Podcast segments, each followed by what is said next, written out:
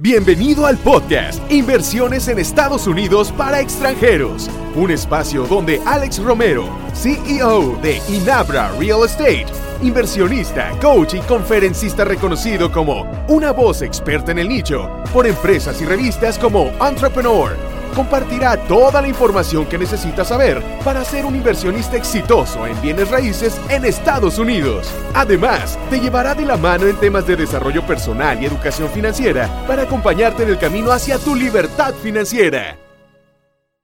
Hola, bienvenidos a este segundo episodio del podcast Inversiones en Estados Unidos para extranjeros. Pues feliz de tenerte aquí otra vez conmigo. Hoy vamos a ver algunos términos sumamente importantes que te ayudarán a definir tu estrategia de inversión de manera correcta y que son base para ello. El primero es qué es un activo, qué es un pasivo. También platicaremos de tipos de inversiones. Veremos que las inversiones en bienes raíces también pueden ser activas o pasivas y algunos ejemplos de ellas. En este episodio utilizaré bastante terminología en inglés porque quiero que ya nos vayamos relacionando con ella, así cuando tú leas, investigues o hagas algo adicional fuera de este podcast, asocies en automático lo que estamos aprendiendo aquí, ¿ok? Entonces, sin más, comenzamos. ¿Qué es un pasivo? Un pasivo es algo que saca dinero de mi bolsa. Pongamos un ejemplo, un coche. Un coche, sí, un coche es un pasivo. Un coche yo le pago la gasolina, pago su tenencia, pago las revisiones, el cambio de aceite, etc. Entonces, yo sé, yo sé, me vas a decir, sí, pero si no tengo coche, tengo que pagar Uber, tengo que pagar taxi, bla, bla, bla. Estoy de acuerdo, ese es un costo de oportunidad adicional, pero la definición básica, regresemos, mete o saca dinero de mi bolsillo lo saca, ¿verdad? Ahora, un activo, obviamente, un activo es algo que mete dinero a mi bolsillo. Ejemplos de ellos, un negocio, un buen negocio, mete dinero a mi bolsillo. Acciones, acciones sanas de una empresa, de una startup, bonos, certificados, propiedad intelectual, un libro, un libro es un activo. Ahora, te voy a hacer una pregunta. Un bien inmueble, una casa, ¿qué es? Un activo o un pasivo? Vamos, tómate cinco segundos y piénsalo.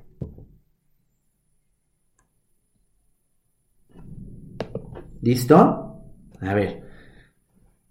Si lo que dijiste o lo que pensaste fue, no, es un activo, tienes razón. Pero también si dijiste es un pasivo, que crees? También tienes razón. La respuesta correcta es depende. Veamos por qué. Este ejemplo.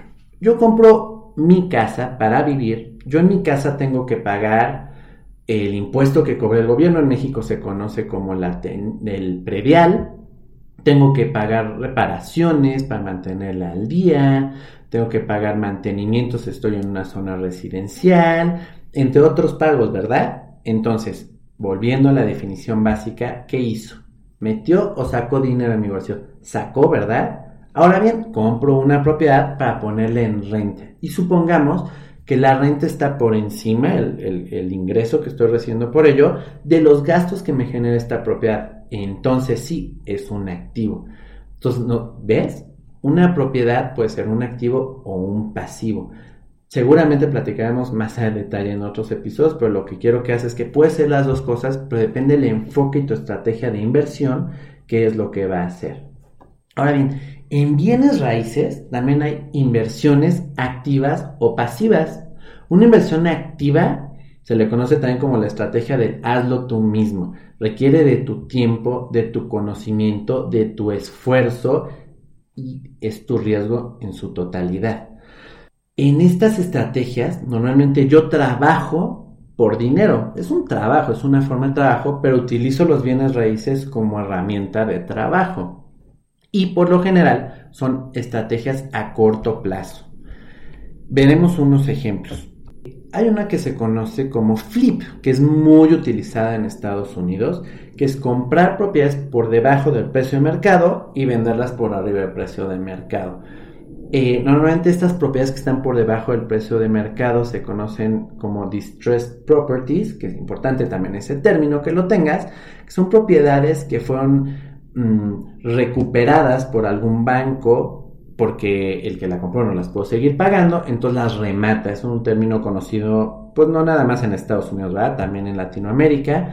Pero en Estados Unidos también pasa algo muy curioso, que es si tú no pagas tus impuestos, el gobierno también te puede retirar tu propiedad y es lo mismo, también las remata. De esas cosas que se llama Tax Deep, Tax Lien, hablaremos en episodios más a detalle más adelante, porque es un término bastante curioso, pero que nos puede generar bastante dinero si lo sabemos utilizar. Entonces, bien, esa estrategia es para tener grandes ganancias de dinero en corto plazo en una sola ocasión o en dos máximo. Pero también hay inversiones en bienes raíces que son pasivas. ¿Qué quiere decir esto pasivo? Pues al igual que en un activo pasivo es algo que no requiere de mi tiempo, pero que me va a estar generando dinero. Aquí sí es poner a trabajar tu dinero para ti. Ahora, también hay a corto plazo, a largo plazo. Te voy a platicar cuáles son las que nosotros manejamos yo personalmente y en Inabra Real Estate también, que es la de corto plazo. Ahí hay una que se conoce como private landing, que lo que se hace es un tercero compra la propiedad y va a hacer todo esto que te platica. La remodela y la vende eh, por debajo del precio del mercado. La compra, la vende por... Eh, y obviamente tiene una ganancia pero este tercero no va a tener el capital para hacerlo por sí solo.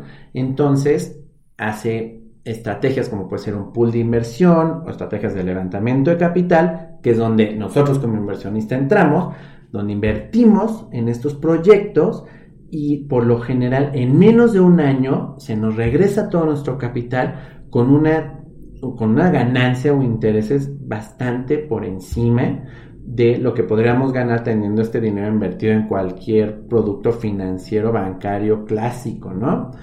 Eh, en Inabra Real Estate usamos mucho esta estrategia. Si quieres más información, puedes entrar a nuestra página www.grupoinabra.com. Y ahora, la estrategia que también es muy interesante es la de largo plazo. Este es la verdadera estrategia de generación de cash flow. ¿Qué es lo que estamos buscando con cash flow? Que mes con mes recibamos dinero. No es un trabajo, como decíamos, pero buscamos algo similar que nos dé esa tranquilidad, esa seguridad de estar recibiendo mes con mes dinero. No por una ocasión recibir una cantidad importante, sino mes con mes recibir dinero. Y estas estrategias, sí, obviamente son para nosotros, pero incluso, verás por qué, pueden ser estrategias heredables que podemos dejar a nuestros hijos. Bien, y entremos ahora sí. Lo que se busca aquí es generar un portafolio de inversión en bienes raíces para que genere diversos cheques de entrada. Con esto también bajamos el riesgo de que si una persona deja de rentar nuestras casas, no sé qué vamos a hacer ese mes. No, porque el chiste es diversificar. En una sola estrategia de inversión puedes también diversificar. Ahora, esto decir que es totalmente pasiva, pues también sería una mentira. No existe nada que sea totalmente pasivo. Incluso si, vas a invertir en la bolsa, tienes que investigar, tienes que saber. Aquí también hay un proceso que se llama due diligence, que es la investigación de toda la información de lo que está pasando en el mercado y de la información que te están dando de tu propiedad, del pronóstico que se tiene, y demás cosas que veremos en episodios más adelante, seguramente con más detalle, porque es muy importante. Es más, esto puede crear la diferencia entre una estrategia exitosa a una que no lo sea. De hecho, en nuestros cursos, sea línea, los presenciales o con nuestros inversionistas, es donde más invertimos tiempo, porque es básica y esencial que la domines.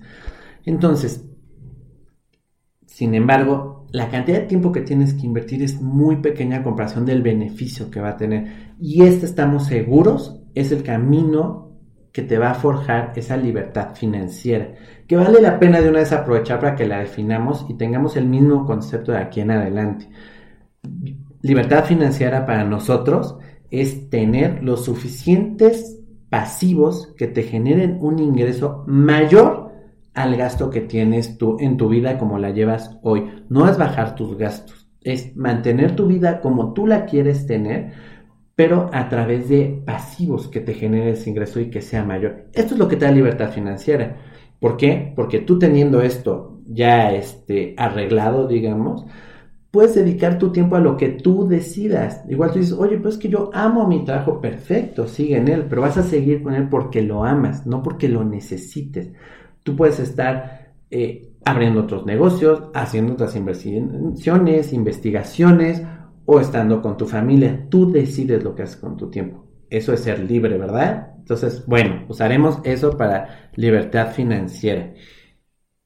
Para estrategias a largo plazo, en bienes raíces, hay una terminología que es la que nosotros nos vamos a enfocar mucho en los siguientes episodios, que se llama turnkey property. Son propiedades ya creadas justamente para generar un cash flow positivo. Son propiedades que ya están en mercados buenos, que son propiedades que tal vez ya fueron remodeladas o son incluso propiedades nuevas, que algunas ya hasta con inquilino cuentan, que cuenta también con una administración profesional que se encarga de todo, todo, la administración de la propiedad, de que se rente, de la atención a los inquilinos, de arreglar lo que puede pasar, de hacerte las cuentas, de todo. Tú no te ocupas de nada. Normalmente estas empresas cobran alrededor de un 8 o un 10% de administración mensual, pero créeme que por mucho vale la pena pagarlo, no por un 8% adicional a tus ingresos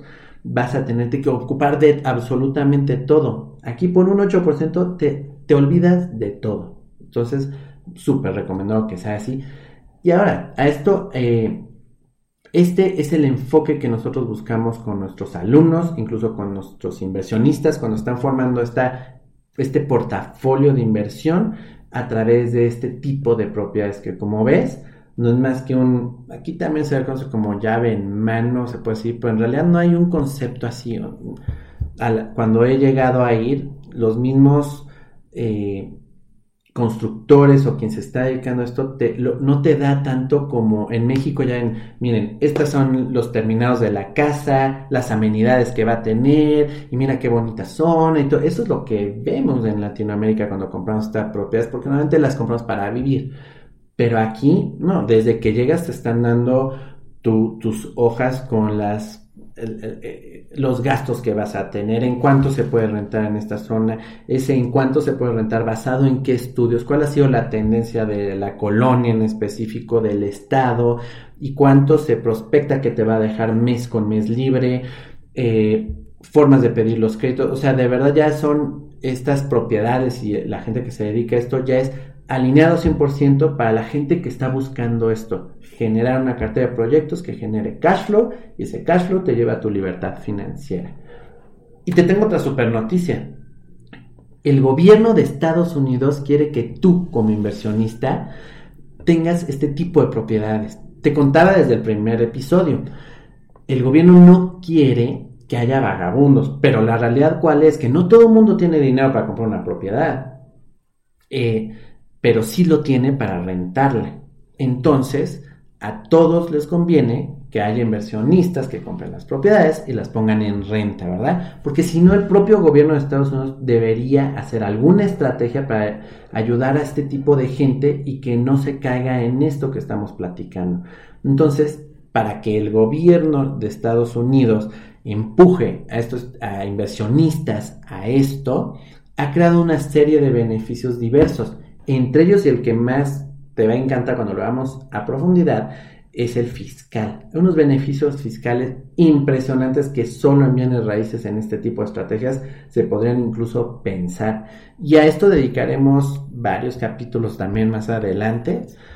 Entonces, resumiendo lo que vimos hoy, el enfoque del podcast cuál es? Nos vamos a dirigir a inversiones en bienes raíces pasivas.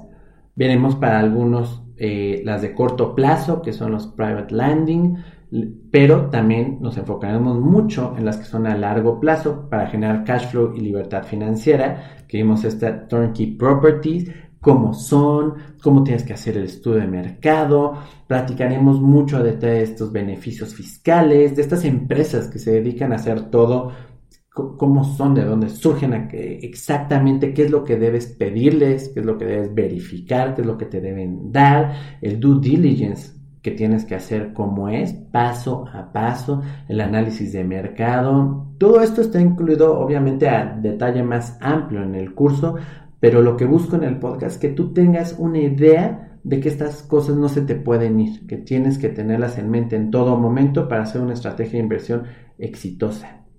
Entonces, recuerda, mi página es www.alex-medioromero.com. Le puedes dejarme todo lo que tú quieras. Dudas, comentarios, sugerencias. Incluso si tú ya estás en este mundo de inversiones o no, pero tienes alguna duda en específico que quisieras que viéramos en algún episodio, eso me ayuda muchísimo por dos razones. Uno, yo te voy a, generar más valor, es como ayúdame a ayudarte, pero también si es un tema que yo desconozco, me ayuda mucho porque yo lo voy a investigar y, y yo encantado siempre de saber más, ¿verdad? Todos podemos mejorar.